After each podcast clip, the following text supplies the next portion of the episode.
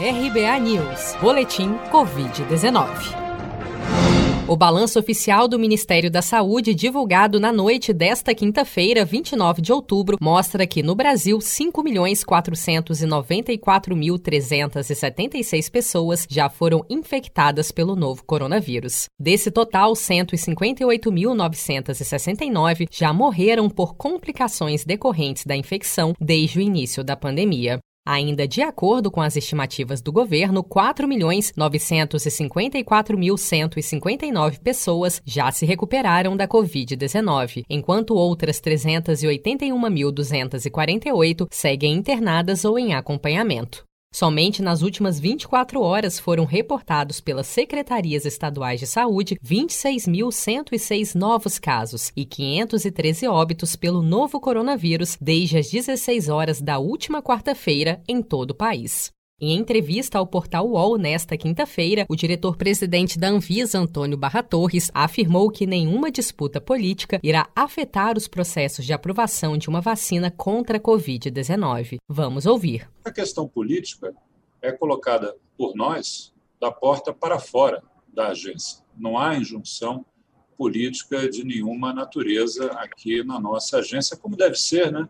A agência precisa se pautar em conduta ética, conduta técnica, conduta científica, apolítica, apartidária e republicana. Isso é muito importante e acredito que isto sim contribua para tentarmos dar um pouquinho mais de tranquilidade à população em momentos tão confusos, não é, como esse que nós estamos vivendo. Durante sua tradicional live semanal na quinta-feira da semana passada, o presidente Bolsonaro disse que não manda na Anvisa e que a agência não irá correr para liberar a imunização. A vacina tem que ser certificada pela Anvisa. E eu não mando na Anvisa, alguns acham que eu mando na Anvisa. A Anvisa, como as agências todas, são independentes. Isso mesmo, É isso mesmo. Quem reclama de atraso na Anvisa, veja uns anos atrás.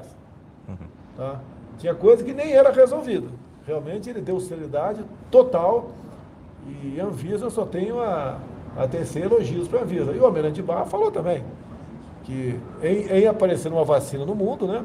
Ela vindo para cá, primeiro a saúde, depois a Anvisa, que vai dar a certificação. Agora ele não vai correr.